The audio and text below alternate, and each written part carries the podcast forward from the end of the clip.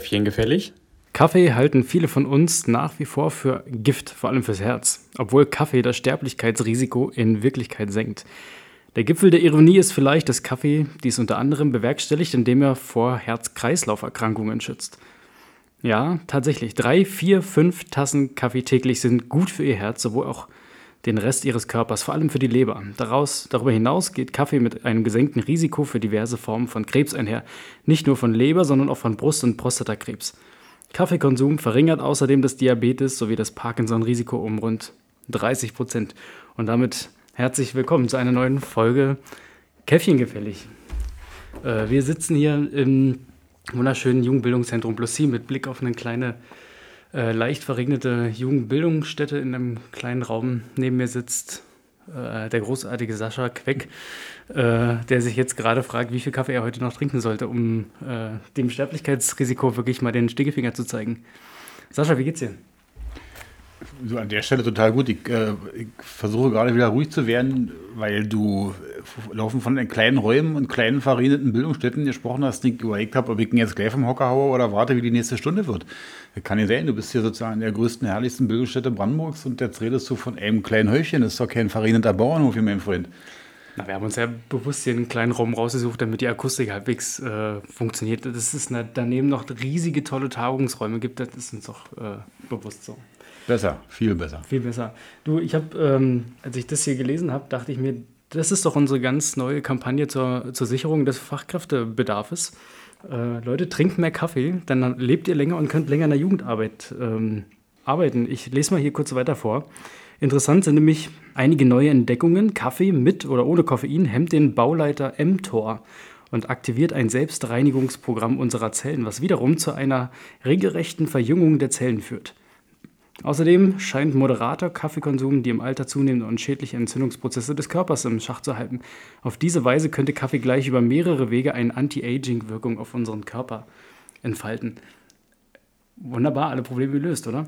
Und damit jetzt nochmal wirklich die Aufforderung, Kaffee nochmal schön eingießen, vielleicht noch einen kleinen Schluck Milch hinterher, äh, mal Füße hochlegen, wir sind kurz vor den Ferien und ihr habt mal richtig Zeit auszuspannen, nicht mit schwierigen Themen zu beschäftigen. Und wenn ein Chef reinkommt und fragt, warum ihr euch schon wieder mit einem Podcast beschäftigt, dann einfach mal noch eine Tasse aus dem Schrank holen, einfach mal hinsetzen und gemeinsam einen Podcast genießen.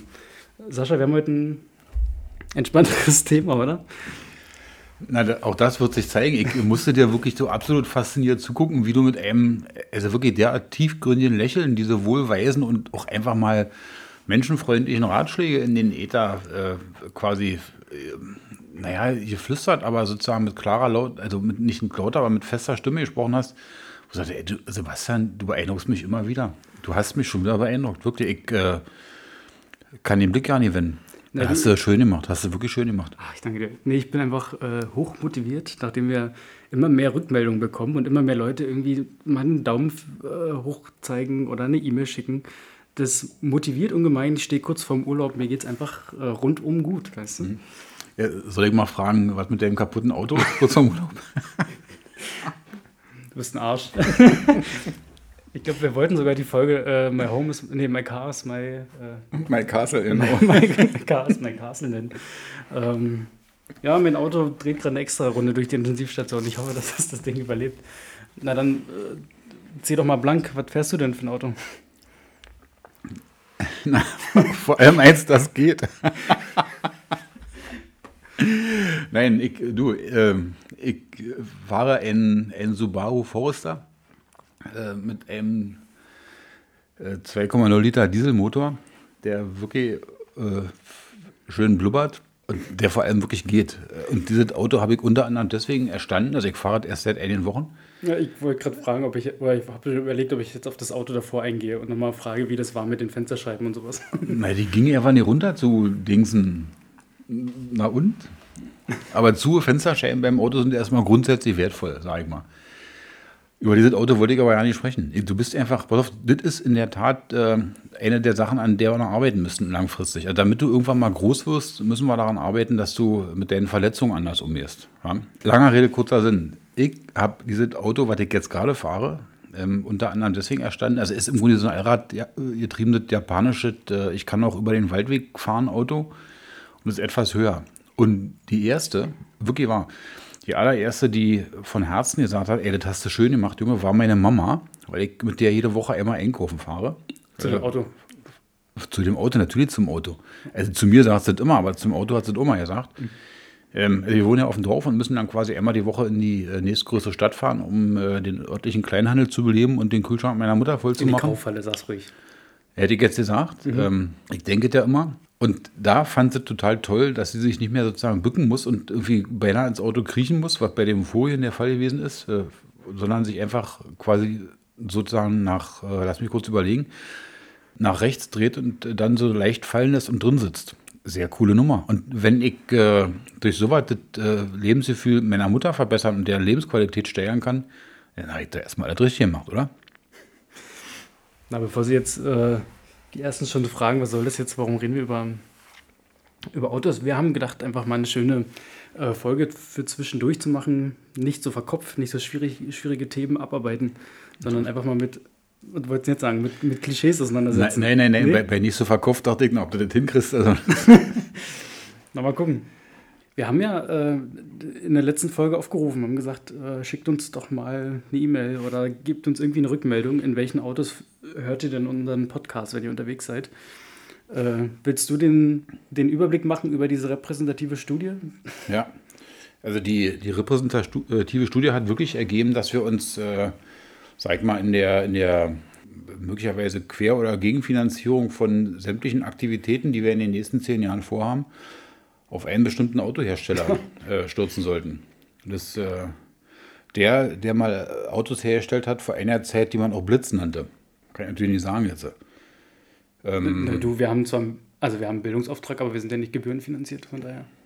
Naja, oder also wer von euch, äh, wer von euch sozusagen in, den, äh, in, den, in der Sammlung der Tonträger seiner Eltern noch die toten Hosen äh, findet, die haben mal äh, von einer Opel Ging äh, gesungen. Jetzt heißt verraten, das, Ja. war bei, das war bei Nee, Shit das, eingebettet. das war die Musik. Du hast ja nur von, von äh, den toten Hosen gesprochen. Ja, ist schon auffällig. Ja? Äh, ist, ist das Gefühl deine Wahrnehmung, womit äh, Sozialarbeitende so unterwegs sind? Nein, ähm, da ich äh, persönlich ja, Leute kenne, die das anders machen, habe ich jetzt wirklich gestaunt, dass alle, die geantwortet haben, ungelogen, äh, liebe Freunde da draußen, und Freundinnen natürlich auch, äh, eine einzige Automarke genannt haben.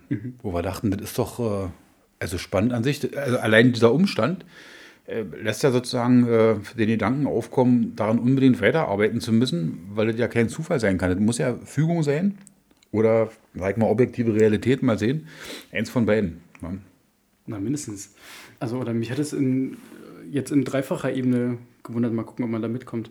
Äh, Das Bild, was man ja oft von Sozialarbeitenden hat, ich zumindest, ist finanziell jetzt nicht so dicke ausgestattet, dass man sich den Luxus leisten könnte, große Schlitten zu fahren. Wenn ich aber in meinem Umfeld gucke, also in meinem erweiterten Umfeld von Menschen, die irgendwie äh, sowas wie Sozialarbeit machen, dann sehe ich da häufiger schon vermeintlich dickere Autos. Ich wurde gerade abgeholt in einem, in einem Audi mit einem Kennzeichen, was nicht von hier kam, sozusagen. Ist das die Realität? Wenn man in Blossin arbeitet, kriegt, kann man sich dann kann man sich dann Audi leisten? Nee, die Realität ist die, dass wenn man in Blossin arbeitet und einen Partner hat, äh, der dazu verdient, kann man sich ein Audi leisten. Das Ding gut. zurückgeben, mein Freund. Ey. Ja, hast du wirklich. Das ist nicht zu fassen. Wir können ja mal Klischees durchgehen. Ich habe ähm, für mich im Vorfeld so eine kleine Liste gemacht von, oder eine Sammlung von Klischees, die ich, na ich, nee, nicht ich, aber die ich häufig höre. Also nicht, die ich zwangsläufig selber Sozialarbeitenden zuschreibe, aber die mir irgendwie so begegnen, wo ich denke, das wird häufiger genannt. Und eins davon, das habe ich tatsächlich auf meiner Liste ganz als erstes stehen, wäre we wenig ökonomisch. Wir können jetzt so einen Faktencheck machen. Ich hau ein äh, Vorurteil in, in den Raum und du musst jetzt quasi eine Abwägung treffen. Äh, sind Sozialarbeiter eher ökonomisch ausgerichtet oder eher nicht? Äh, kann ich immer gleich reagieren, wenn du das sagst? Wollen wir das so machen? Also du Ja, genau, sagst es genau. und Ich ich, äh, hau dann immer was raus. Okay, also nochmal, es auch gut kommt jetzt. Sozialarbeitende sind nicht ökonomisch. Kann ich also überhaupt nicht teilen, weil ich äh, auch da eine andere Erfahrung habe. Ähm, meine Partnerin, die im gleichen Metier unterwegs ist, äh, ist absolut ökonomisch und hat, ohne dass sie quasi ein Haushaltsbuch führt, weil das nächste Klischee wäre, dass man sowas führen müsste, hat den absoluten Überblick äh, über den Stand der Finanzen und zwar über ihren äh, Grund, also ganz grob auch über meinen und was noch viel besser ist, über den äh, unserer Kinder. Und äh, kriege hin, Kassensturz jeden Abend, oder? Nein, Mann. das irgendwie über längere Zeiträume mal alle zu managen. Also, äh, und das mache ich daran fest, dass es äh, unter der Überschrift Finanzielles äh, bei ihr, sag ich mal, keine Überraschung gibt, sondern immer, äh, sag ich mal, große Ereignisse mit Ansage kommen. Bin ich mhm. absolut fasziniert. Kriege nämlich nie hin. Kriege seit Jahren, Jahrzehnten schon nicht hin. Äh, ich, sozusagen, ich reguliere sozusagen finanzielle Engpässe mit, mit Atmung an der Stelle weg. Aber hin. Erstens. Zweitens muss ich dazu sagen, wenn du drei Sekunden vorher behauptet hast, dass äh, Sozialarbeitende das ja mit dem Materiellen, die so haben, müssen sie eigentlich ökonomisch sein oder müssten sie auf jeden Fall, weil wenn sie weniger hätten, müssen sie weniger auskommen. Also müssen sie besser rechnen können. So. Nächstes bitte. Na, je nachdem. Kann ja auch, ich weiß nicht, wie stehst du zum Thema Sparen? Erst, äh, erst die Anschaffung tätigen und danach sparen und dafür sorgen, dass man sich das leisten konnte? Oder? Dass man den Kredit zurückzahlen kann. ja, genau. Oder erst, ähm, erst lange sparen und dann überlegen, ob man das Geld jetzt auch noch investiert? Nee, ich äh, bin an der Stelle quasi gewordener Anhänger eines Mischmodells, was heißt, äh, das sollte schon ein gewisser also ein Sockelvorrat da sein und dann kann man sich mit den Konditionen beschäftigen, um diese oder jene Idee irgendwie zu finanzieren, wenn wir, sag ich mal, über Geld mhm, reden mhm. an der Stelle. Ja. Mein Opa hat immer gesagt, über Geld redet man nicht. Ich man hat es. Warum. Ja, ja. Aber das ist äh, wahrscheinlich altes Ostdenken. ja, so ein Klischee. Heute, lass uns mal heute so richtig die, die volle Presche machen, alles raushauen, was okay, okay. Äh, an Klischee zu sein kommt. Nein, dann, dann gebe ich mir an der Stelle auch Mühe, ein bisschen was anzubieten. Ich glaube aber, dass das nicht nur so eine Ostnummer ist, weil ich das bei vielen meiner Nachbarn und Nachbarinnen ja auch sehe. Und äh, der Osten ist ja wirklich weiter weg mittlerweile, also zeitlich auf jeden Fall. Das ist immer noch so. Dass äh, beim Thema Geld die Leute ganz misstrauisch werden, weil sie irgendwie Angst haben, sich eine Blöße zu geben oder äh, irgendwas zu sagen, was entweder die, den Neid oder die Häme anderer Leute erregen mhm. könnte. Ich glaube, deswegen tun die so. Also nicht aus, nicht aus, nicht aus, äh, sag mal, einer gewissen Bescheidenheit, wo man sagen könnte, also wir äh, mehrere tausend Jahre lang geschulten Kulturbürger und Bürgerinnen sind irgendwie bescheiden. Das, glaube ich, ist, äh, das Fach hat gefehlt bei uns. Äh, ich glaube eher deswegen. Wir haben mhm. Angst vor, vor Neid und Missgunst. Das ist es. Ich fand das sehr befreiend. Ich war neulich in äh, Fürstenwalde im OSZ. Äh, schöne Grüße an die Schüler und Schülerinnen, äh, die teilweise gezwungen wurden, diesen Podcast zu hören in Vorbereitung auf meinen Vortrag, den ich dann da gehalten habe. Ähm, und ich fand das sehr befreiend, weil die mal ganz offen so gefragt haben, na, wie sieht es denn aus als Sozialarbeiter, Sozialarbeiterin? Verdient man da gut? Und jetzt, wenn du da so an der Schule rumdümpelst und für einen Verband arbeitest, verdient man da mehr oder weniger? Also ich fand das ähm, einfach natürlich, ja. Natürlich ist das auch ein ein Thema, mal danach zu fragen. Ja, du kannst es natürlich natürlich finden, weil du ja sozusagen als äh, der Repräsentant dieses Fachverbandes und in der Situation, in der du bist, dich vollkommen zurücklehnst, ist ja vollkommen klar. Ja, aber sicher. äh, ich ich komme jetzt mal mit den drei großen K. Nächstes Vorurteil. Die drei großen K der Jugendarbeit. Kaffee, Kicker, Kreativangebote. Bei Kaffee würde ich mitgehen. Da hast du ja auch eingangs beschrieben, dass das eigentlich gut wäre. Und damit ähm, ja, wir jetzt aus der Kiste der Vorurteile rausheben können und das umdrehen und äh, offensiv behaupten, dass wir, äh, sag mal, nachhaltige Pflege von Ressourcen betreiben, wenn wir viel Kaffee trinken. Auf jeden Fall. Weil wir dann länger gesund, äh, motiviert, agil und im Geschäft bleiben können. Äh, Kicker habe ich persönlich wirklich nie beherrscht, spiele ich überhaupt nicht gut. Warst du mal in der Jugendeinrichtung? Also ähm, quasi in der Verantwortung als pädagogische Fachkraft? Meine pädagogischen Fachkraftverantwortung haben sie woanders abgespielt. Äh, und nicht in so einer Einrichtung, wo ich die Zeit gehabt hätte, Kicker zu spielen. Also, oh, man sieht an so vielen Dingen, aus welchen Stall du gekrochen kommst. Also Kicker, pass auf, äh, geht nie, ist wirklich, ist ein Klischee. Äh, und zwar von denen, die wahrscheinlich so eine Jugendeinrichtung nur auf RTL 2 oder so in irgendeiner 18.05 Uhr Soap gesehen haben. Also Kicker ist überhaupt, ist überhaupt nicht relevant. Und Kreativangebot. Also ich kann ja mal kurz sagen, dass das erste Büro, in dem ich gesessen habe, in der Kickerstube war, war es okay. Naja, das, oh, dann musst du doch aber auch sagen, dass die Kickerstube eine Kickerstube war, weil sie irgendwie das äh, Anziehungsobjekt eines, eines Fanprojekts gewesen ist. Klar ist, dass da keine Tischtenniskelle steht, ist da total klar. Hatten wir auch. Du, werden, ja, im Keller, wäre jetzt, ja. wäre jetzt nämlich meine nächste Frage gewesen, ob Kicker oder Tischtennis. Was, was kannst du ja, besser? Tisch, ja, Tischtennis würde ich besser können, ganz mhm. deutlich. Ja. Noch so alte so, Steinplatte oder? Ja. Die, die, die grüne. Äh, nee, natürlich, natürlich alte Waschbetonplatte. Auf jeden mhm. Fall mit so äh, Kieselsteinstrukturen drin. Mhm. Logisch. Also Neubau steht an der Stelle. WBS 70 plus äh, Tischtennisplatte aus dem gleichen Material. Mhm. So, pass auf, und Kreativangebot das ist ja nur, also so was von Westward. Ich muss irgendwie auf mit 3K kommen. Also ja, ein bisschen. Äh, ist mir noch nie untergekommen. Wir hätten es auch Bastelangebote nennen können. Aber das, äh, wie klingt das denn? 2B und nee, 2K und 1B? Oder? Nein, nee, das ist schon richtig. Aber pass auf, mit dem Basteln ist das ja so. Das ist ja, um jetzt, jetzt kommt meine Klischeenummer, um das mal zurückzuheben oder sag ich mal nochmal anders umzubiegen. Also es gibt ja einen Unterschied zwischen Erziehern und Sozialarbeitern, mhm. und äh, die man ja in dieser Branche auch trifft. Äh, der Erzieher bastelt eine Lösung und der Sozialarbeiter erklärt sie. Der, der konstruiert sie. Nee, noch besser. okay, los. Ja, weiter geht's.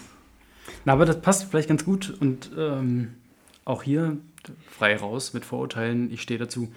Äh, Sozialarbeitende, gerade in der Jugendarbeit, sind oft sehr abstrakt denken. Also werden nicht konkret, sondern sind so, ne, sind verkopft. Hm. Damit sprichst du im Grunde nicht nur ein, äh, ein Vorurteil aus, sondern auch äh, wenigstens was mich betrifft, eine meiner größten Befürchtungen. Also, dass äh, sich das irgendwann durchsetzt und Leute das merken, dass das in der Tat so ist. Und das ist die Frage, ob es dann noch ein Vorurteil oder eben eine, eine Beschreibung von Realität ist. Na, ich glaube ja, Vorurteile kommen ja auch irgendwo her. Also, ich meine, jeder verbindet irgendwas damit. Natürlich ist das, wäre es jetzt irgendwie banal zu sagen, alle sind so, das ist dann sehr klar. Ähm, und trotzdem haben ja wenn irgendjemand sagt, Sozialarbeitende sind so, dann haben sie irgendwann schon mal eine Erfahrung gemacht mit Menschen, die tatsächlich so sind. Deswegen Na, da, kann man sich ja damit auseinandersetzen. Das kann sein, aber das kann auch sein, dass äh, sie nur eine Information oder ein Bild aufgenommen haben, was andere ihnen äh, angeboten mhm. haben. Also da wäre ich mir noch nicht so sicher, ob äh, das Vorurteil, was Menschen äußern oder in sich tragen, immer wirklich auf einer konkreten Erfahrung beruht. Das würde ich, glaube ich, so eher abwählen als Variante.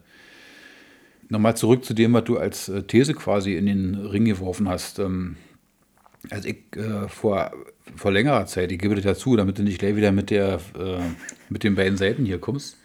Als ich vor längerer Zeit studiert habe. Sag ruhig, wie viele Jahre ist das? Äh, kann ich dir nicht sagen. Ich habe, äh, doch, warte, warte, warte, ich äh, musste letztens eine Kopie meines Diploms nachreichen für einen Antrag und da stand drauf, dass ich ähm, 1994 mein Diplom gemacht habe. Weißt, weißt du, wo ich da gerade war? Na, wahrscheinlich im Kindergarten. genau.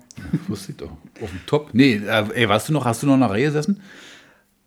Oh, ich weiß es nicht mehr. Wahrscheinlich, nee, wa wahrscheinlich nicht, wa wahrscheinlich nicht, weil sonst wärst du ja Faschist geworden. genau.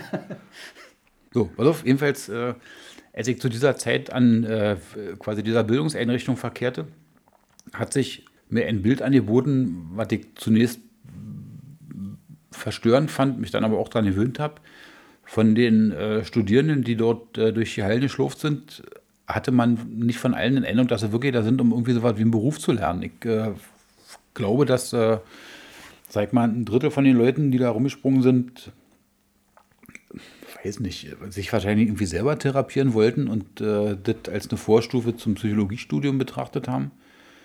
Ein weiteres Drittel wusste wahrscheinlich nicht, was sie sonst machen sollten. Und ein Drittel war da, um wirklich was zu lernen, mit dem sie dann praktisch arbeiten, also in einen Beruf gehen. Und äh, für mich ist ja ein Studium auch nichts anderes als eine nochmal anders qualifizierte und ersetzte Berufsausbildung. Also ich habe jedenfalls immer die Firma lernt da was, mit dem man dann später, später auch arbeitet.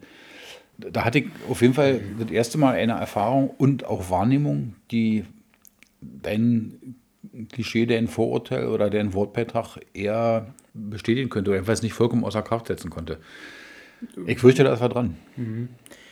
Ist ja jetzt schon ein sehr tiefes Thema, also darüber zu diskutieren, wie gut ist das generalistische Studium einer sozialen Arbeit. Also befähigt es tatsächlich auf sehr konkrete Arbeitszusammenhänge äh, vorbereitet zu sein oder ist es dann doch irgendwie zu generalistisch? Ich bin ja immer der Freund davon, das genauso zu lassen, weil das auch ganz viel damit zu tun hat, jetzt kommt wieder, ne, ich weiß, ich bin Geschäftsführer des Fachverbandes und muss das sagen, aber irgendwie sowas wie Haltung erzeugen, das Auseinandersetzen mit so Themen Sozialpolitik, ähm, Familien, Bildungspolitik und alles. Ich erlebe das immer gerade in der Auseinandersetzung dann im privaten Umfeld, äh, also allein sowas wie Hartz IV, mit, mit welchem Blick guckt man auf Hartz IV? Und da gibt es nicht wenige Menschen, die eher so eine Auffassung haben, na was wollen die denn, die kriegen ja schon alles in, in Arsch geblasen und mhm. sollen sich wenigstens noch bewegen. Aber haben sozusagen dieses ganze Bild von, von, von der Struktur, die im Hintergrund abläuft und auch das ganze Phänomen, jetzt ist glaube ich schon die dritte Folge, wo ich irgendwie soziale Benachteiligung irgendwie ins Spiel bringe. Also so eine Prozesse fehlen dort einfach, aber das sind genau die Sachen, über die man sich auch im Rahmen eines solchen Studiums äh, beschäftigt und vielleicht eher jetzt komme ich quasi oder verbinde das mal mit so einem äh, anderen Punkt, den ich hier noch stehen habe, Hang zur linken Sozialpolitik, gar nicht wertend gemeint, sondern aber Tatsache, dass möglicherweise viele Themen einer eher links ausgerichteten mm, Politik das widerspiegeln, was Sozialarbeiter häufig irgendwie als, mm, naja, kleine Utopie beschreiben oder zumindest als wünschenswert hm. ähm, voranbringen würden. Verstehst du, was ich meine? Also vielleicht ist das ein Grund dafür, warum wir oft sehr abstrakt denken, ne? weil wir in, in sehr komplexen Zusammenhängen äh, unterwegs sind oder versuchen, das irgendwie miteinander zu verbinden. Ähm, und dann kommt Aber ich, ich, muss doch nicht. Nee, willst du noch weiterreden? Äh, na, na, na klar, willst du noch weiterreden. Ich habe doch gesehen, was. Meine, meine ganze Liste ist voll hier. Ja, ich fürchte auch. Nee, äh, du, also nur weil äh, viele von uns in komplexen Zusammenhängen unterwegs sind, äh, müssen die doch bitte nicht so denken und vor allem sprechen, dass es kein anderer Mensch mehr versteht. Also möglicherweise nicht mal sie selber. Ja. Also im Grunde erlebe ich doch. Das kann auch ein Ausweich, äh, also so ein, so ein, wie sagt man, so ein äh, Druckventil sein, ja. Das, wenn ich das Gefühl habe, in einem Thema nicht fit genug zu sein, dann ziehe ich das auf eine abstrakte Ebene und äh, kann zumindest sehr weich darüber diskutieren. Mm, ja, also das sehr weiche äh, Diskutieren, quasi das Werfen von Nebelkerzen. Mhm. Das ist ein Phänomen, was möglicherweise mit dem zusammenhängt, was du als, äh, als äh, quasi Vorzeigeklischee beschrieben hast. Das Spannende ist ja, äh, als Nebelkerze ist mir quasi als Bild jetzt auch nur eingefallen, weil das Gleiche gibt es ja auch als eine äh, deutlich, sag mal, auch in Seminaren zu lernende manipulative Strategie. Die nächste Frage wäre also, ob äh, Sozialarbeiter, Sozialarbeiterinnen, die irgendwie genau begreifen, was sie machen, äh, äh, zur Manipulation neigen. Aber das ist Kursow, äh, die Frage zieht zurück, weil der äh, kein Vorurteil, sondern schon so was wie eine bösartige Unterstellung wäre und die Unterstellung kommen ja erst in der übernächsten Folge. Äh, eins fand ich noch ganz schön, äh, und dann äh, gehe ich nämlich gleich auf Facebook ein. Da habe ich ja äh, meine kleine strategische Nebelkerze gezogen. da hast du deine Freunde. Da habe ich meine Freunde. Du, um dir das nochmal kurz zu erklären, Facebook, das ist das, was du, was in der digitalen Welt stattfindet. Da braucht man ein Passwort und sowas. Das ist ziemlich schwierig. Ach, ich auch, ich auch. Ähm, nee, eins fand ich noch ganz schön. Äh, Johannes Herwig Lemp hat gesagt, Sozialarbeiten, also jetzt nicht speziell Jugendarbeit, aber soziale Arbeit ist wie so eine Art Zehnkampf. Das sind Menschen, die in ganz vielen verschiedenen Disziplinen irgendwie Talente haben und unterwegs sein müssen. Das bedeutet natürlich auch, dass sie nicht in jeder Disziplin so perfekt und gut sind wie jemand, der nur Kugelstoßen macht, sein ganzes Leben lang nichts anderes als eine Kugel stößt. Aber sie sind sowas wie Zehnkämpferinnen. Fand ich eigentlich ganz passend. Ich glaube, dass es gerade auch in der Jugendarbeit oft trifft. Also man ist ja Organisations, also muss man ja zwangsläufig sein, Organisationstalent, Kommunikationstalent, äh, man ist Netzwerkerin, finde das Bild eigentlich ganz Ey, absolut. Also das finde ich total gut. Also wir wollen ja nicht nur böse Klischees irgendwie äußern, ja, gibt auch äh, nette. Das bringt mich ja zu einer äh, total fachpolitischen Frage, wenn man diese zwei Gewichte hat, die ja auch per SGB 8 vorgegeben sind, nämlich äh, fachliche Qualifikation und persönliche Eignung. Wo würde denn deine persönliche Tendenz eher hingehen? Also was wäre dir in, in der Auswahl einer, eines Mitarbeiters oder einer Mitarbeiterin wichtiger? Also gut, dass du den letzten Halbsatz noch dazu gesagt hast, weil ich habe ja gefürchtet, dass er jetzt wirklich wieder so eine absolut äh, theoretische Fachfrage stellt. Nee, ich versuche mal konkret zu werden und nicht immer so abstrakt. Nein, hast, na, das ist, dieses Mal ist es ja gelungen durch den letzten Halbsatz deiner Frage. Ähm, also wenn ich mir einen, einen Kollegen, eine Kollegin aussuchen sollte, äh, würde ich mittlerweile also viel stärker auf die, auf die persönliche Eignung gucken, weil ich zum einen denke, dass ähm, wir gucken müssen, dass äh, hier ein Team gut arbeitet. Das hat immer auch mit, äh, mit Persönlichkeit mhm. zu tun, mit äh, sag mal, individuellen ja. Eigenschaften und genau dem Zusammenspiel verschiedener Persönlichkeiten, aus denen dann äh, meistens mehr wird als die Summe ihrer Einzelteile nur. Äh, zum einen, zum zweiten kann ich auch immer gucken, dass ich äh, bestimmte, sag mal, äh, sachlich-fachliche Defizite durch einen Input untersetze, den ich ja dann auch noch prägen kann. Also ich habe ja eine Chance. Ich, wenn, wenn, jetzt hier einer als, als Bäcker anfängt, würde ich sagen, oh, ähm, irgendwie schwierig. So. Mhm. Ja, gibt schon Grenzen. Ja, deutlich. So. Und wenn jetzt hier jemand, äh, sag mal, als, als Erzieher anfängt oder als Sozialpädagoge, Sozialpädagogin, äh, der oder die jahrzehntelang andere Erfahrungen gemacht hat, kann man sich das immer noch irgendwie so zurechtbiegen. Ja. Also das geht irgendwie alles. Äh, um mit von meiner Seite aus mal kurz zu machen, äh, ja, ich würde im Moment mehr auf die, auf die persönlichen Seiten gucken, weil ich glaube, dass sie für den Arbeitserfolg auf einer sachlichen wie auf einer emotionalen Ebene wichtiger sind. Weil wir, glaube ich, auch äh, als, als Gruppe von Menschen, die zum Schluss in ihrer Co-Produktion aufeinander angewiesen sind, dann eher unglücklich werden, wenn wir mit den menschlichen Seiten des oder der anderen äh, nicht klarkommen und weniger mit den fachlichen Seiten. Das, dafür sind wir auch ein Team, dass wir so eine sächlichen Geschichten über unsere kollektive Leistung irgendwie ähm, auspuffern können. Ja, zumal es ja auch noch vielleicht ein bisschen leichter ist, äh, fachliche Defizite nachzuholen. Ne? Ich ähm, werfe mal einen Blick in das ominöse Facebook, äh, was sozusagen auf meine Anfrage wirklich innerhalb kurzer Zeit schnell reagiert hat mit weit über 20 äh, Rückmeldungen, mit denen ich nicht gerechnet habe und die ich dann irgendwie erstmal durchforsten musste. Hier landen so Sachen drin wie in der Sozialarbeit, ne, die werden nur für Spielen bezahlt. Ähm, ging quasi so ein bisschen drauf hinaus, keine Angst, der will nur spielen. Das ist das eine. Kaffee, klar, ist ein Thema. Hier schreibt jemand, äh, sie sind auch dort verständnisvoll, wo sie es nicht sein sollten, beziehungsweise wo es eigentlich nicht sinnvoll wäre. Kannst du das stützen? Oder? Ähm, also, sag mal, du kannst mir kurz mal zublinkern, ob das äh, eine Person ist, mit der du dich die nächsten Jahre noch vertragen möchtest oder ob ich jetzt anfangen kann, loszuhetzen. Nö, mach doch einfach. Das ist ja nicht zu fassen.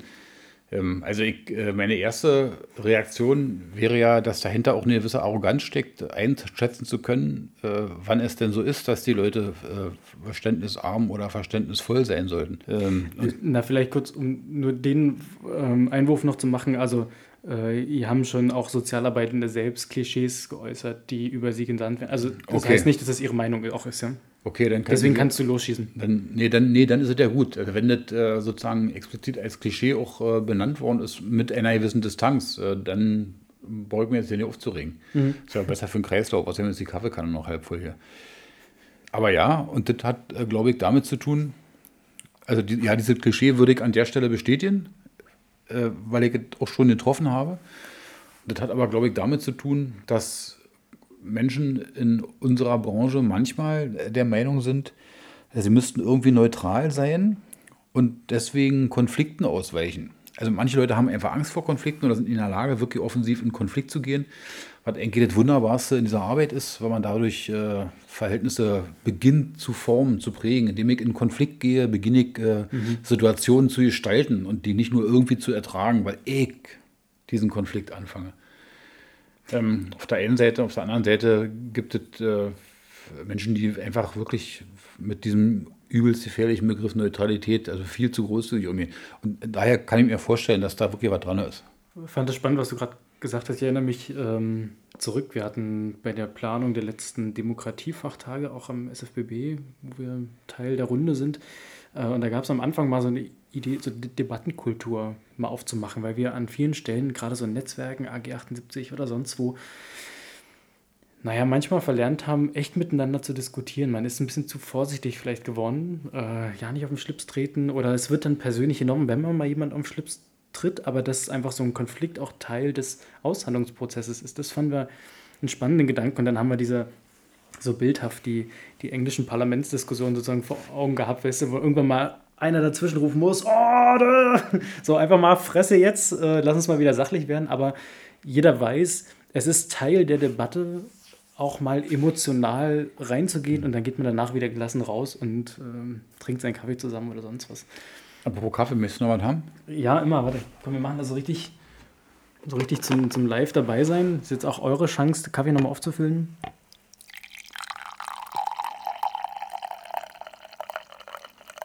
Oh, na, wenn das nicht was, wenn da nicht die Seele lacht.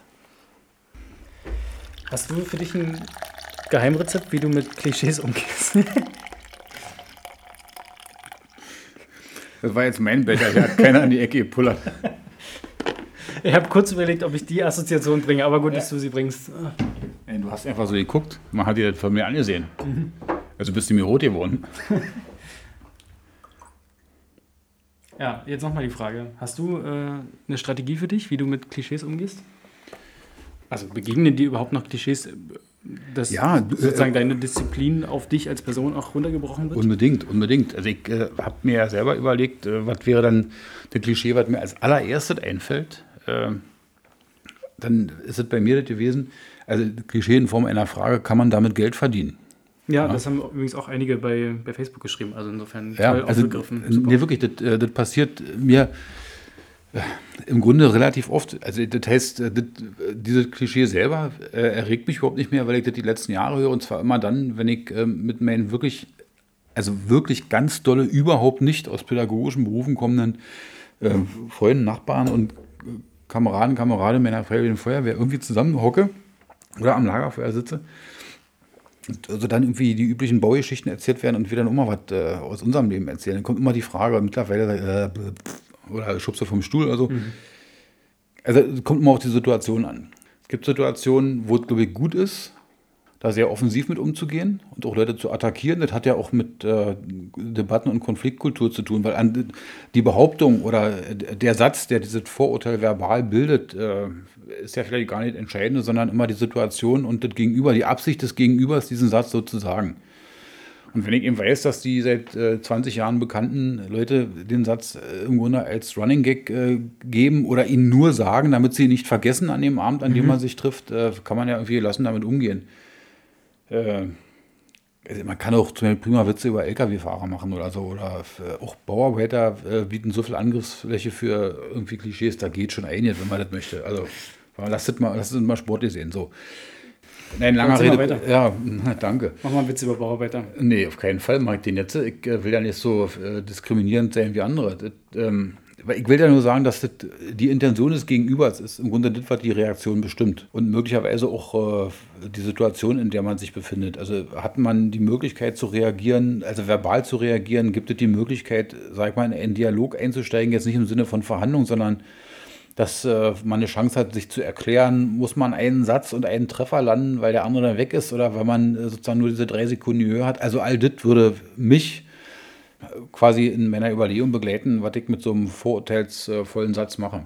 So, das heißt, äh, um auf deine Frage zurückzukommen, die mir jetzt gerade wieder einfällt, mhm. ich, äh, ich, versuche schlichtweg ähm, zuerst diese Situation zu analysieren, in der das jetzt gerade kommt und versuche mir vorzustellen, warum die andere Seite das bringt und dann entscheide ich, welche Reaktion ich zeige. Mhm. Gibt ja auch genau das Gegenbeispiel, dass nicht immer so eine, so eine vorwurfsvolle Vorurteile kommen, sondern eher so eine übertriebene, ah, das ist ja so wertvoll, was ihr da macht. Ich könnte das ja nicht, weil das ja so, oh, so schwierige Kinder und dann sieht man die armen Schicksale von den Kindern. Äh, also das ist so toll, dass es so Menschen wie euch gibt. Auch das ist ja vielleicht positiver konnotiert oder liebevoller gemeint, wie auch immer, aber auch da schwingt ja etwas mit, was oft nicht so ganz ähm, 100% der Alltagsrealität irgendwie ausmacht. Ich, ich, neige dazu, solche Sachen einfach immer quer zu durchbrechen. Also wenn mir jemand zu sehr mit äh, so einer äh, Vorstellung kommt von problematisierenden Kindern, versuche ich schon nochmal deutlich zu machen, also Jugendarbeit ist ja glücklicherweise nicht nur ein Feld, was irgendwie mit den, mit den schwer erziehbaren ähm, arbeitet, sondern tatsächlich erstmal grundsätzlich für alle offen ist. Und die ganzen Themen von Förderung und Bildung und Demokratieerziehung, von Teilhabe und so weiter, da gibt es ja genug Ankermöglichkeiten, um erstmal zu sagen, also das Arbeitsfeld ist auch attraktiv, ne? also macht doch Spaß daran zu arbeiten. Ähm, und Menschen, die irgendwie mit Begriffen wie Bildung und Förderung nichts anfangen können, denen muss man dann vielleicht manchmal mit so einem problematisierenden Defizitaspekt irgendwie kommen und sagen, also okay, Kindeswohl ist natürlich auch ein Thema. Ähm, ja. Insofern hat das nochmal eine, eine andere Dringlichkeit oder sowas. Also das stimmt übrigens wirklich, das kann ich aus einer Erfahrung bestätigen, dass äh, sobald man diese Themen zieht, äh, die Leute immer, ich sag's mal, entweder äh, in eine gewisse Ehrfurcht versinken oder, und dann wird es nochmal ganz äh, dramatisch äh, fragen, ob ich äh, nicht oder dafür wäre, die Todesstrafe für Kinderschänder wieder einzuführen. Das, das ist dann sozusagen das andere Extrem. So, also man, da, sozusagen bei der mhm. emotionalen Nummer muss man auch vorsichtig sein, weil die Leute äh, damit dann oft nicht umgehen können und man da Tür, Tor öffnet für deren äh, sozusagen Hassfantasien. Ja. Na, da kommen dann so Sätze wie, hilf dir selbst, sonst hilft dir ein Sozialarbeiter. Ja, naja, das ist, äh, das ist ja sozusagen von außerordentlicher Ironie getragen. Ähm, das ist eine Karikatur, die ich teilweise selber verwendet habe, weil ich die so eigentlich vollkommen genial finde. Vor dem Hintergrund all dessen, was du davor erzählt hast. Mhm. Ja. So vor, vor dem Bild, das du dann scheinbar auch vor Augen hattest. Ja, ja, nee, das passt schon an der mhm. Stelle. Ich, manchmal ist es doch so, und da steckt ja auch wieder ein Stück Wahrheit drin, dass wir ah, mindestens dazu neigen, uns äh, so bestimmte Situationen zu konstruieren, wo wir alle ganz wichtig äh, an irgendetwas rumbasteln, wo es vielleicht auch reichen würde, wenn man sich da einfach gar nicht drum kümmert. Wir müssen hier noch so ein paar Kategorien durchgehen, oder hast du? Nein, nein ich, ich, also ja, Kategorien auf jeden Fall. Ich hätte aber noch äh, also eine Sache, die mich wirklich bewegt. Also man kann natürlich, äh, sag mal, sich wirklich fröhlich austauschen, indem man ähm, Vorurteile benennt oder bestimmte Klischees irgendwie auch äh, mal so rauszerrt und beispielhaft diskutiert oder so.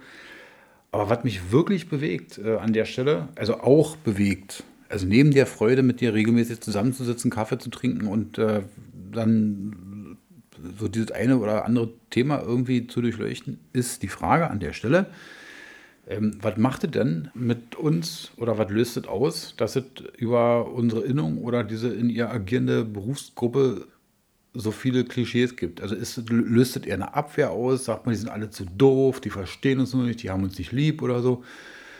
Oder löst es sowas wie eine, wie eine Selbstreflexion aus? Weil ich äh, glaube, ein Teil deiner Eingangsthese war ja, ähm, dass Vorurteile immer mit Versatzstücken von vielleicht auch äh, dreimal überformter, verfremdeter Realität zu tun haben, aber eben doch mit Realität. So. Und was tut es also mit uns? Äh, ist es ein Ansporn zu sagen, Mensch, äh, man reflektiert sich irgendwie selber weißt du, und äh, versucht dann nochmal rüberzugehen und zu gucken, was ist daran. Dann kann man ja auch zum Punkt kommen und sagen, du, ist mir eigentlich ganz recht. Also ich kann, kann stehen, dass, dass die Dinge so sind, wie sie beschrieben sind, aber ich störe mich nicht dran. Wäre eine Möglichkeit, mit umzugehen. Mhm. Ja? Also wenn ich die totale Ablehnung praktiziere und sage, die sind alle doof. Also was löst das aus? Na, ich glaube, um das jetzt aufzugreifen, ein Teil ist es ja, sich dessen bewusst zu sein, zu überlegen, gibt es von den Vorurteilen Sachverhalte, die mich ähm, skeptisch machen sollten. Also woher kommt das Bild oder bediene ich so ein Bild, wenn ich das als negativ empfinde? Als Teilstrategie, was ich oft erlebt habe und überhaupt kein Freund davon bin, ist nämlich dann wieder in so eine Ab Abstraktion zurückzukehren. Also ich versuche so einem Sach klaren Sachverhalt auszuweichen, indem ich den möglich abstrakt irgendwie wegdiskutiere. Das wäre vielleicht das äh, falsche Phänomen. Aber klar, das andere ist Reflexion und überlegen, passt das. Weiß nicht, ich fühle mich gerade wie in der letzten Folge, wo ich einfach nicht mit deinem Gedanken mitgekommen bin. Das ist schon echt ein Kreuz mit dir. Ich mach's mal jetzt einfach. Ja, du musst mich, jungen Menschen, der eben noch nicht an Lebensweisheit irgendwie so viel gefuttert hat, einfach manchmal auch mitschleppen. Ja, das versuche ich ja gerade. Äh, also stell dir mal folgendes vor, du hast ein Produkt, äh, was du total toll findest und kriegst aber mit, dass äh, die Hälfte der Leute, die dieses Produkt entweder gekauft hat damit äh, nicht zufrieden ist und so vor sich hin ningelt. Ich sage nicht, ist scheiße, aber na, was lachen sie dich nicht an. Und äh, wenn du so fragst, ob sie das ein zweites Mal kaufen würden, sagen sie, ah, ich überlege es mir nochmal, äh, ich denke mal drüber nach. Und du hast äh, sozusagen Leute, die sagen, niemals. Also ohne, dass sie von deren Produkt äh, schon jemals irgendwie mhm. gekostet haben oder es versuchen würden, weißt du so. Und das äh, kann einen doch, kann, kann, kann einen doch bewegen, darüber nachzudenken, warum die Leute so zu diesem Produkt stehen oder warum sie es äh, nicht kosten würden. Also das Produkt ist jetzt sehr abstrakt. Du hast einen Kuchen gebacken ja, oder so was, weißt du? So. Also, wäre auf jeden Fall vorstellbar, äh, dass man zu dem Gedanken neigt, zu sagen, okay, warum ist es so? Also warum schmeckt Ihnen der Kuchen nicht oder warum wollen, wollen Sie den nicht mal probieren? Also dieses ewige, dieses ewige Forschen nach, äh, nach dem Hintergrund, weißt du, und der, der Versuch, sich äh, mit der Erkenntnis, die man gewinnt, dann irgendwie nochmal neu aufzustellen. Also in Bewegung zu bleiben. Jetzt, ich, äh, bitte nicht sportlich. Ich nee, weiß, das, ist ein totaler Cliffhanger. Wenn wir jetzt das nächste Mal Qualitätsentwicklung machen, dann hätten wir doch das toll aufgegriffen. Weißt du, wer aufhört, besser zu werden, hat aufgehört, gut zu sein. Ey, unbedingt, unbedingt. Genau, das ist es. Ey, das steht sozusagen in meiner Sprüchesammlung, die erscheint, wenn ich meinen Computer anmache. Ganz oben steht das. So na, Bildschirmschonermäßig, weißt du? Mhm. So. Naja, gut. Aber dann, äh, dann ist das möglicherweise, auch ja, das heißt möglicherweise, das, auch das ist kein Zufall, sondern eher Fügung, dass du äh, na, im Grunde das nächste Thema schon umrissen Ey, krass, hast. Oder? Was das hier für ein roter Faden ist. Ähm, ich überlege, womit ich weitermache. Fun Fact. Ich habe hier einen Fun Fact noch über dich. Ja, ich, du. Alle sind, du, weißt du, wie die zu Hause vor den, vor den Rechnern sitzen und sagen, wann kommen endlich die Funfacts? Ich will mehr über Sascha wissen. Nee, darauf, bist natürlich, darauf bist natürlich du vorbereitet. Aber ich sage gleich, äh, wenn du mich jetzt wie immer fragst, um mich nochmal in die Ecke zu drängen, mich bloßzustellen, mich zu diskutieren, was ich denn über dir sage, nein. Das ist einfach nicht meine Art. Ich schätze dich so sehr, dass ich äh, sozusagen auch die kleinsten Details, die weil ich wüsste, nicht ins Lächerliche Nee, du würde. wirst merken, dass das nichts mit Diskreditieren zu tun hat, sondern dass Das es sagst du vorher immer. dass es deine Stellung stärkt. Und wenn du jetzt irgendwo hinkommst, werden die Leute sagen, der Sascha, der ist nämlich ein Krümelmonster. Ein richtiges Krümelmonster. Das ist völlig bekannt in der Jugendarbeits-Community. Wo du hinkommst, stehen die Kekse nicht nur auf dem Tisch, sondern die stehen genau da, wo du sitzen wirst. Und jeder weiß, lass den ruhig fünfmal reingreifen, dann geht es ihm besser. Oh Mann. Und das ist, äh, das ist nicht einfach nur mal beobachtet in den letzten äh, zwei Wochen. Das ist jahrelanges Arbeiten deinerseits, dass du für dieses Image gesorgt hast und dass du genau weißt, wo du hinkommst, stehen Kekse bereit. Oh, weil jetzt stimmt wirklich. Ich, äh, jetzt muss ich äh, schluchzen, weil ich irgendwie das gleiche Wein bekomme. Es stimmt wirklich. Es stimmt, es stimmt, es Na, stimmt. guck mal, wie ich das beobachte. Aber eine Frage: ähm, Kekse oder Kuchen, wenn du die Wahl hast? Ähm, wenn ich die Wahl habe, äh, sag ich mal, gerne Kuchen, wobei dann auch die Situation stimmen muss, weil man Kuchen natürlich, äh, sag ich mal, viel umständlicher ist oder sich dabei mehr bekrümelt oder irgendwie den Tisch versaut, den die anderen vorbereitet haben und Kekse, äh, die essen sich schneller weg an der Stelle. Aber das Risiko ist auch, äh, dass man bei Keksen immer noch so ein Stückchen drauf gibt, weil die so klein sind und dann nachher mit absolut vollem Wanz von diesem Stuhl kippt, auf dem man da sitzt oder so. Bei Kuchen ist äh, die Grenze schneller da. Man soll ja auch in kleinen Portionen essen, dann hat man länger was davon. Und nee, kann wirklich länger und mehr in sich rinstopfen, weil das Sättigkeits- äh, oder Sättigungsgefühl später kommt. Äh, Shortcuts steht hier noch. Wer die letzte Folge gehört hat, weiß, was Shortcuts sind. Also eigentlich ein anderes Wort für Lifehacks, aber wir wollten nicht Lifehacks sagen, die in der Jugendarbeit von besonderer Bedeutung sind. Und da wir ja heute nicht über die, die tatsächlichen Jugendarbeitsinhalte im eigentlichen Sinne gesprochen haben, dachte ich mir, darf auch der Shortcut heute nicht unmittelbar was mit Jugendarbeit zu tun haben, aber natürlich mit dem Wohlwollen und äh, dem Wohlbefinden der Fachkräfte. Und bin, damit bin ich wieder beim Eingangsstatement zum Thema Kaffee. Was ist nämlich, wenn ihr Kaffee kocht? So, dann kannst du entweder viel Kaffee machen, dann hast du das, also wenn zumindest bei uns im Büro steht so eine gläserne Kaffeekanne.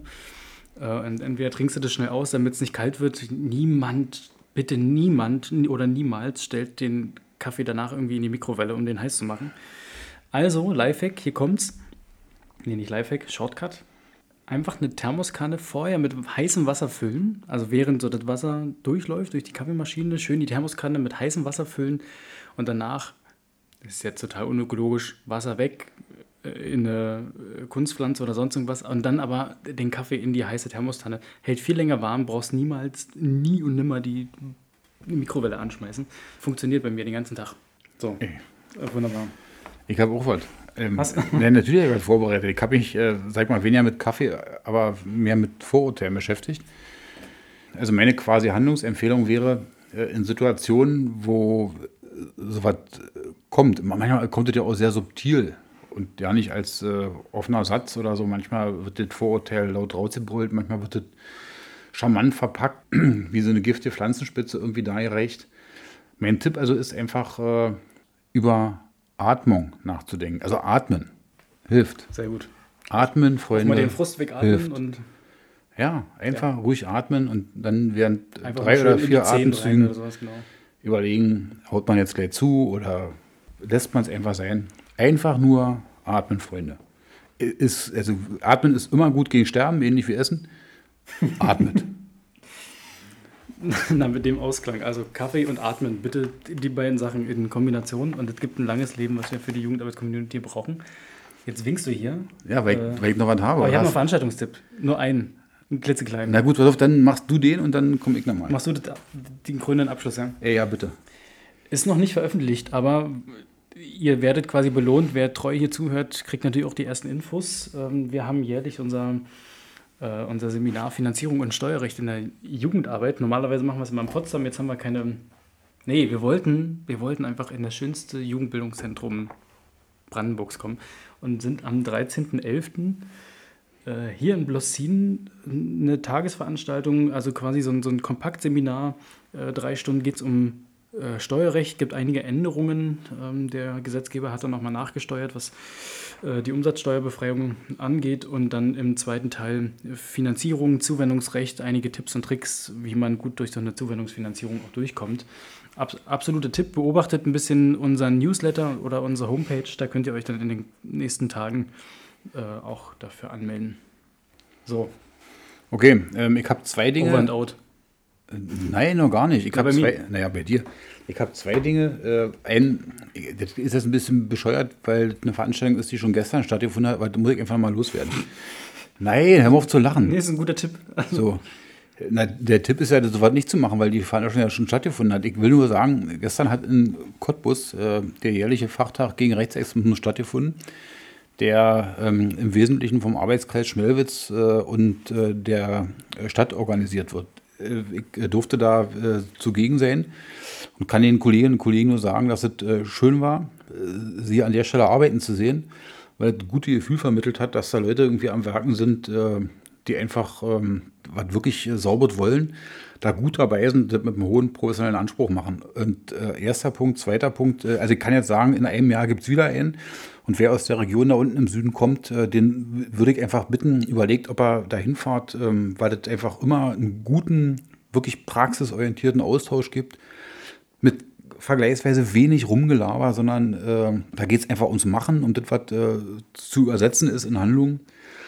Und man trifft einfach gute Leute. Erstens, äh, zweitens, jetzt komme ich äh, in der Tat zu einer Veranstaltung, die auch in der Zukunft liegt und datiert ist. Mein Kollege Friedrich äh, hat heute den Flyer veröffentlicht und verschickt für eine Veranstaltung, die zum Jahresende hier in Blossin stattfindet, und zwar Check and Compact.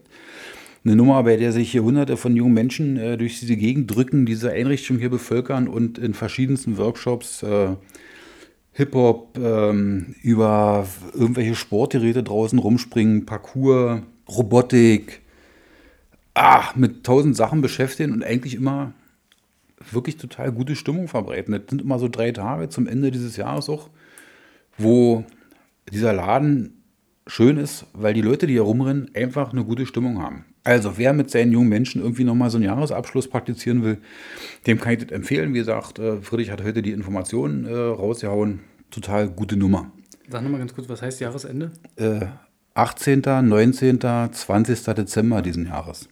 Vielen Dank für den Hinweis. So, das waren die Veranstaltungen. Und jetzt äh, kommt im Grunde der, der absolut niveauvolle Abschluss. Ich werde wieder ein Zitat bringen und du musst raten, von wem es ist. Rihanna. Fast, fast, pass auf, aber erstmal Zitat. Die Unwissenheit kommt der Wahrheit näher als das Vorurteil. Günther Jauch. Wladimir Ilyich Lenin. Ich hatte noch einen, also ich hab, bin dann irgendwann bei der Vorbereitung und Recherche da auf Witzeseiten gekommen über Sozialarbeiter. Gut, gibt äh, 80 Prozent der Witze sind irgendwie für die Tonne, aber dazwischen findet man auch mal ein paar Perlen, von denen ich glaube, also ich habe köstlich mich amüsiert, während ich im Zug saß, musste ich mein Lachen unterdrücken. Weißt du, wer der erste Sozialarbeiter war? Sag los. Christoph Kolumbus. Pass auf. Als er losfuhr, wusste er nicht, wo es hingeht. Als er ankam, wusste er nicht, wie er da hingekommen ist. Als er zurückkam, wusste er nicht, wo er war. Und das alles noch mit Geld anderer Leute. Nicht übel. Nicht übel. Be- Also beschreibt es nicht tatsächlich oft. Warte jetzt, ich sehe dein, dein strahlendes Lächeln und äh, merke, wir haben, äh, wir haben das, das Kernelement gefunden. Jetzt sind wir wieder Freunde.